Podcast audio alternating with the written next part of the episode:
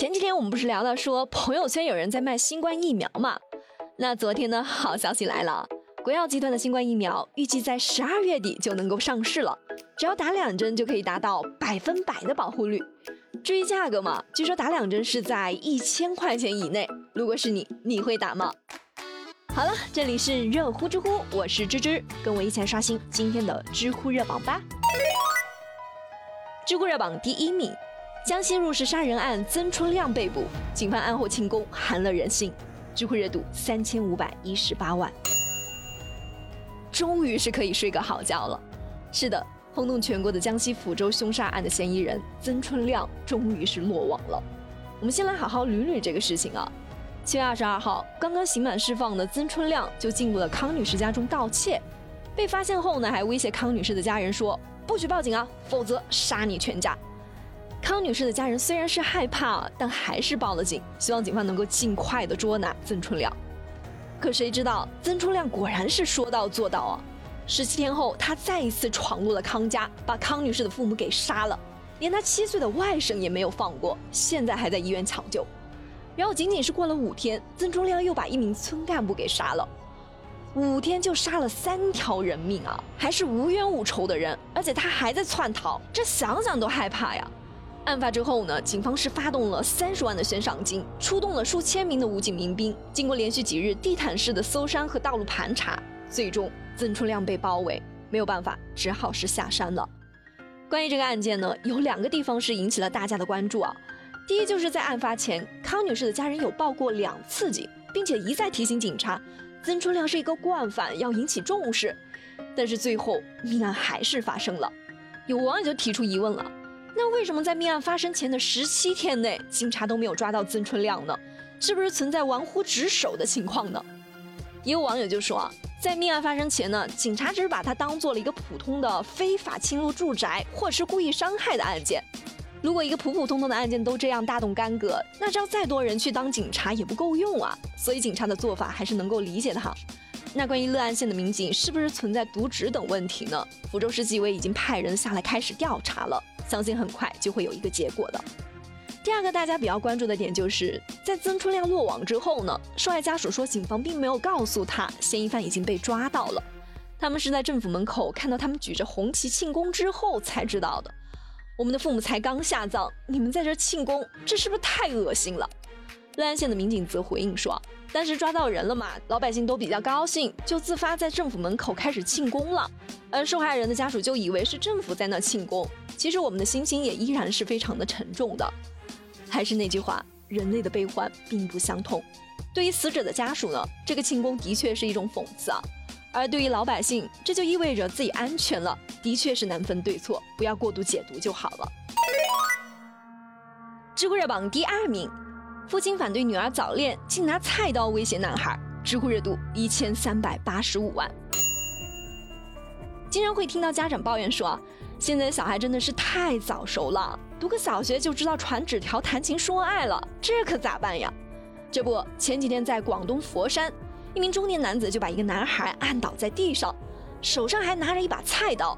一个年龄相仿的女孩在旁边哭叫喊救命，最终在路人的劝说下，这个男子才松了手。据了解，这个事件中的男生和女生都是未成年人，而中年男子是女孩的父亲。他在发现女儿早恋之后呢，就一直是非常的反对。他得知女儿和男友在这一天有约会，也就偷偷的跟着去了，然后就发生了争执。还好呢，在整个过程中是没有人受伤。警察也对女孩的爸爸进行了严肃的批评教育。关于这个事情呢，网上的争议还挺大的哈。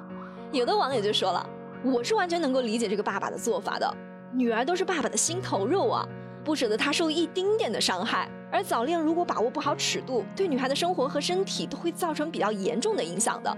想必这位老父亲也一定是劝说了很多次都没有用，才会这样做的。他的目的也就是想吓唬吓唬男孩罢了，并没有想过要伤害这个男孩。也有网友表示反对啊，你想要保护女儿，这可以理解，但这种行为是不是有些太暴力、太极端了？如果被压在下面，被拿刀威胁的是你的儿子，你会怎么想呢？很多人小时候被校园暴力都会留下一辈子的阴影的，更何况是被人拿刀威胁呢？再说了，你这样做的时候有没有考虑过女儿的感受呢？作为一个成熟的爸爸，难道是在女儿面前用暴力去威胁另一个人吗？这不简直就是让他看家暴吗？未成年人在青春的时候呢，都会特别的渴望主权，也就是我的事情我说了算。你越是干涉呢，我反抗的是越厉害。所以，对于青春期的孩子早恋，仅仅是简单粗暴的阻止是很难达到效果的。心理学上有个概念叫做客体，指的是被当前对象爱着或者是恨着的人，而父母就是孩子最重要的客体了。如果孩子生活在一个温馨有爱的家庭，你和小孩之间有很好的沟通，足够的尊重孩子，你就会是孩子好的客体，孩子也会与你产生健康的依恋关系。这个时候，你再和他好好去沟通早恋的事情，引导他建立健康的两性关系，也就更加的顺畅了。那不知道正在听节目的你是怎么看待这个事情的呢？如果你是这个女孩的爸爸，你会怎么做呢？欢迎在节目下方留言告诉芝芝。知乎热榜第三名。六旬夫妻带九十多岁的老父亲收废品，知乎热度五百三十八万。在山东菏泽有这样一对夫妻啊，他们以收购废品为生，一个人蹬着三轮车，一个人就拉着板车，带着九十三岁的老父亲，每天穿梭在菏泽的大街小巷。据了解，这位收废品的大爷姓戚，今年五十八岁，他的老婆今年已经是六十一岁了。戚大爷的父亲患有阿尔茨海默病，每天得问儿子十几遍。你是谁呀？戚大爷原来是一名木工，多年前一直是在外地打工的。后来因为母亲生病去世了，自己不放心父亲一个人，就回到了老家，开始照顾父亲。七大爷说啊，收废品的时间是很自由的，还可以把父亲带在身边，而且每天出来转一下，父亲的心情也会变得更好。他想吃点什么呢，就给他买点什么。老人家现在是糊涂了，我们就把他当小孩一样照顾，哄着他开心。只要老人开心，我们就很知足了。附近的商户基本上都认识他，说他人特别好，非常的实在，从不缺斤少两，所以只要有废品就会卖给他。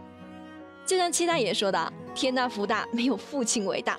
父亲是干了一辈子活把我们养大啊，他老了，我们肯定得养他呀。”一句简单朴实的话，却很好的诠释了什么叫孝顺。百善孝为先，希望每一位父亲都能够被子女体贴对待。希望这样的新闻以后不再是新闻。好了，有趣有料尽在知乎，我是芝芝，我们明天见啦。当你老了，头发白了，睡意昏沉。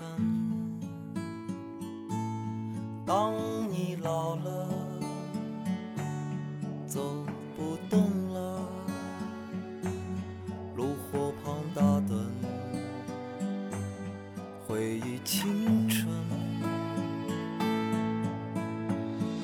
多少人曾爱你青春欢畅的时辰，爱慕你的美丽，假意或真心。只有一个人还爱你虔诚的灵魂，爱你苍老的。